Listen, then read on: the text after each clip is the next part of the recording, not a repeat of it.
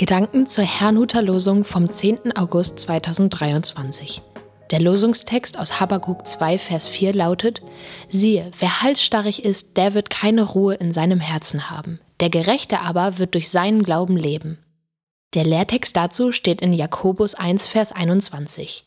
Legt ab alle Unsauberkeit und alle Bosheit und nehmt das Wort an mit Sanftmut, das in euch gepflanzt ist und Kraft hat, eure Seelen selig zu machen. Es spricht Pastor Hans-Peter Mumsen.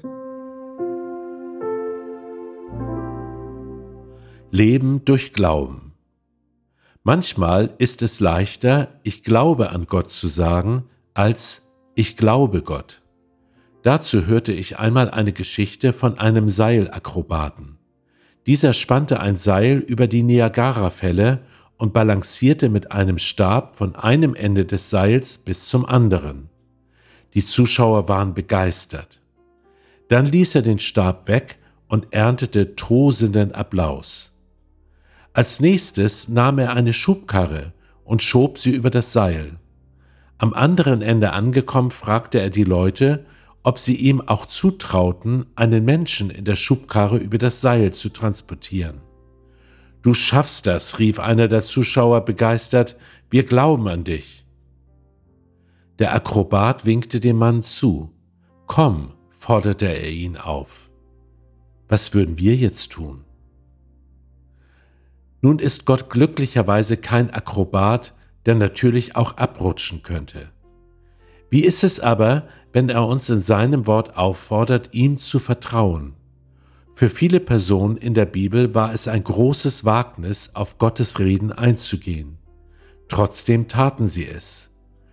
Ich glaube, sie wussten, dass der Weg zum Leben aus Gottvertrauen besteht, wie man es dem heutigen Losungswort entnehmen kann.